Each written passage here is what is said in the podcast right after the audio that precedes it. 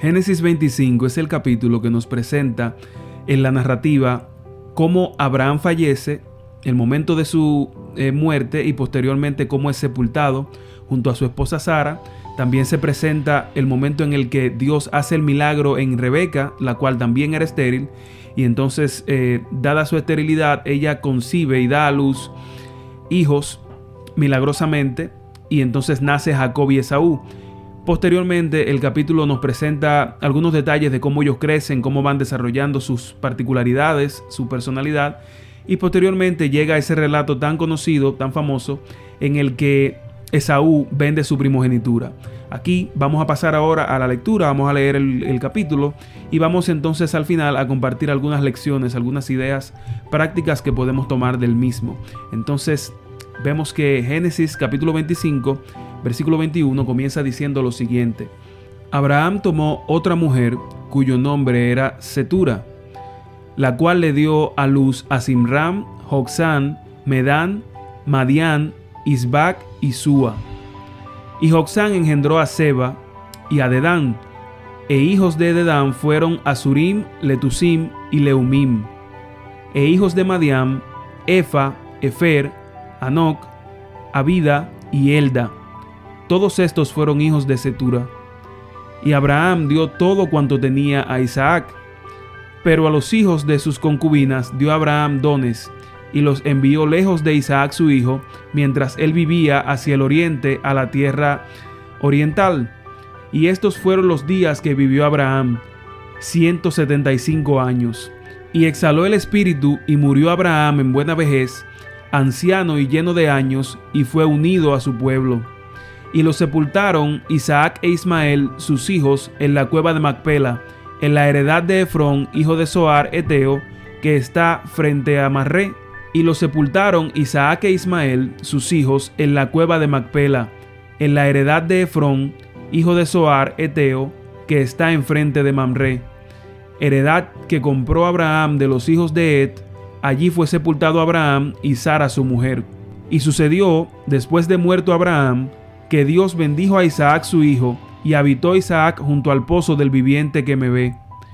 Estos son los descendientes de Ismael, hijo de Abraham, a quien le dio a luz Agar egipcia, sierva de Sara. Estos pues son los nombres de los hijos de Ismael, nombrados en el orden de su nacimiento. El primogénito de Ismael, Nebaiot, luego Sedar, Adbeel, Mibsam, Misma, Duma, Masa, Adar, Tema, Getur, Nafis y Sedema. Estos son los hijos de Ismael, y estos son sus nombres por sus villas y por sus campamentos, doce príncipes por sus familias.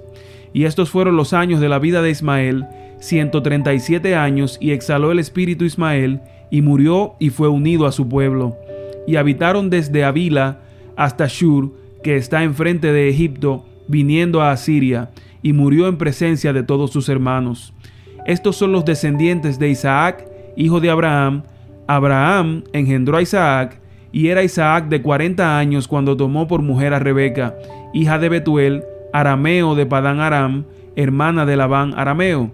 Y oró Isaac a Jehová por su mujer, que era estéril, y lo aceptó Jehová, y concibió Rebeca su mujer. Y los hijos luchaban dentro de ella, y dijo, Si es así, ¿para qué vivo yo? Y fue a consultar a Jehová. Y le respondió Jehová, dos naciones hay en tu seno, y dos pueblos serán divididos de tus entrañas. El un pueblo será más fuerte que el otro, y el mayor servirá al menor. Cuando se cumplieron sus días para dar a luz, he aquí había gemelos en su vientre, y salió el primero rubio, y era todo velludo como una pelliza, y llamaron su nombre Esaú Después salió su hermano, trababa su mano al calcañar de Esaú, y fue llamado su nombre Jacob, y era Isaac de sesenta años cuando ella los dio a luz.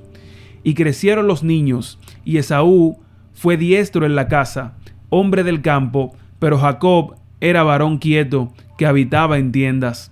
Y amó Isaac a Esaú, porque comía de su casa, mas Rebeca amaba a Jacob.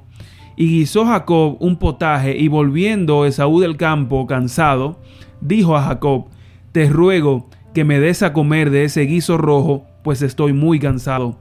Por tanto, fue llamado su nombre Edom. Y Jacob respondió, Véndeme en este día tu primogenitura. Entonces dijo Esaú, He aquí yo me voy a morir. ¿Para qué pues me servirá la primogenitura? Y dijo Jacob, Júramelo en este día. Y él le juró y vendió a Jacob su primogenitura. Entonces Jacob dio a Esaú pan y del guisado de las lentejas, y él comió y bebió y se levantó y se fue. Así menospreció Esaú la primogenitura. Aquí termina el relato del, texto bíblico y entonces ya yendo un poquito más a la reflexión, a las ideas que podemos sacar prácticas de este capítulo que son innumerables, quiero que primero destaquemos la siguiente, y es el hecho de que Dios siempre cumple sus promesas. Dios había prometido en primer lugar a Abraham que de él nacería una gran nación. Sin embargo, su esposa es estéril. Ellos se ven ante esa incertidumbre. ¿Cómo yo tendré una gran nación si mi esposa no puede dar a luz? Entonces Dios milagrosamente, providencialmente, cumple su promesa y le permite a Sara dar a luz. Posteriormente, de ese hijo de la promesa que es Isaac, vienen Jacob y Esaú, pero en las mismas circunstancias. Rebeca tampoco podía tener hijos. Sin embargo, aquí revela a Dios nuevamente su gloria y cumple su propósito. Dios siempre cumple sus promesas, Dios siempre la cumple y de hecho en muchas ocasiones Él las cumple de maneras extraordinarias, de maneras misteriosas y de maneras que nosotros a veces no podemos entender y que escapan a nuestra capacidad porque Él en cumplir su propósito, al cumplir sus propósitos en nuestras vidas, muestra su gloria y por eso es que Él obra y hace milagros que escapan inclusive de nuestro alcance. Él se reveló milagrosamente a Abraham, Él se mostró, mostró su gloria a Isaac y también quiere mostrar su gloria ante nosotros. Al cumplir sus propósitos, al confiar y tener fe en Él, entonces eso nos permitirá ver su gloria. Es por eso que Cristo lo enseñó así. No te he dicho que si crees verás la gloria de Dios. Él está buscando que nuestra fe esté en Él para Él entonces también revelarnos su gloria, mostrarnos su, su gloria y obrar milagros en nuestro favor. Por eso te aseguro hoy que Él siempre cumple sus promesas. En segundo lugar, la segunda idea que quisiera compartir contigo es la siguiente nosotros debemos trazarnos un futuro de fe. Debemos aprender a desarrollar esa fe y con esa fe entonces mirar hacia adelante. Dios ha hecho muchas promesas de bendición para nosotros. Dios tiene ideales, ha revelado una voluntad que es perfecta para todos nosotros. Y es por eso que Él nos motiva a que el futuro en lugar de ser una causa de miedo, en lugar de ser eh, una razón por la cual nosotros estar preocupados, que el futuro sea una motivación, que el futuro sea lo que veamos y que nos inspire cada día a vivir mejor, un futuro junto a Él, un futuro en el que Él sea el que dirija las cosas, un futuro en el que Él sea el que haga las cosas posibles por Él y por la fe que Él nos ha dado, podemos estar seguros de que podemos vislumbrar un futuro en el que nuestras condiciones actuales sean aún mejor, en el que el problema con el que estás viviendo se resuelva, en el que la enfermedad que te atormenta y que te quita la paz, veas como Él la sana, un futuro en el que puedas ver mejorar las diferentes condiciones en las que te encuentras que no están bien en el que tú puedas no ver quizás la crisis matrimonial que tienes ahora, sino un futuro en el que tú tengas un matrimonio conforme a su voluntad, restaurado, sano y saludable. Él quiere que tú contemples al futuro y por eso Él le dio la oportunidad a Abraham y le dio la oportunidad a Isaac de ver milagros al obrar eh, sus nacimientos y por lo tanto eso les daba a ellos una seguridad de que su futuro podía ser un futuro positivo, pero por la fe que ellos desarrollaran en él. El capítulo sigue mencionando cómo ellos crecieron y cómo se da el momento en el que Esaú menosprecia su primogenitura. Y esta es eh, otra lección que podemos eh, tomar en cuenta en esta ocasión. Cómo nosotros debemos valorar las promesas de Dios.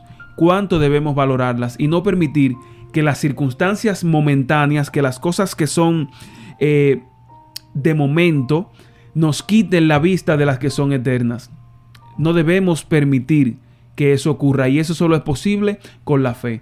Cuando caminamos por fe junto al Señor, cuando ese es nuestro único enfoque, entonces las cosas que están a nuestro alrededor, que son pasajeras, pierden sentido, pierden enfoque, pierden valor y todo el valor entonces lo ponemos en lo que debe estar, que son las promesas de Dios y su voluntad.